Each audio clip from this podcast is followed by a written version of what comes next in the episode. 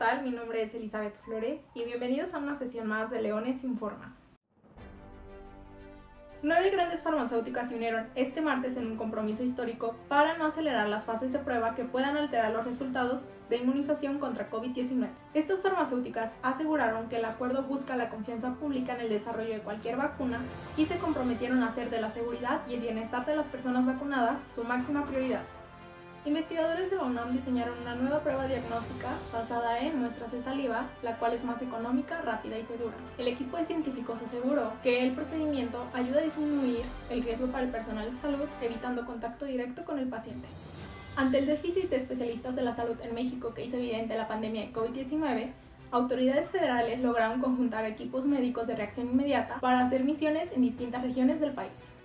Un gran estudio de fase 3 que prueba una vacuna candidata contra el nuevo coronavirus que está desarrollando AstraZeneca en la Universidad de Oxford en decenas de sitios de Estados Unidos ha sido suspendido debido a la sospecha de una reacción adversa grave en un participante del Reino Unido que presentó una enfermedad potencialmente inexplicable.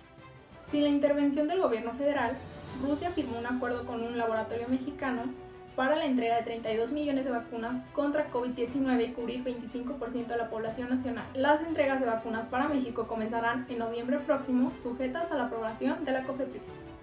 La eficacia probada de los corticoides para casos graves de COVID-19 supone un giro espectacular y permitirá salvar vidas. Hay siete estudios que confirmaron la eficacia de este medicamento y que fueron publicados el 2 de septiembre en la revista JAMA.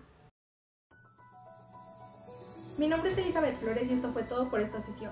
Recuerda usar cubrebocas y lavar tus manos frecuentemente, porque si te cuidas tú, nos cuidamos todos.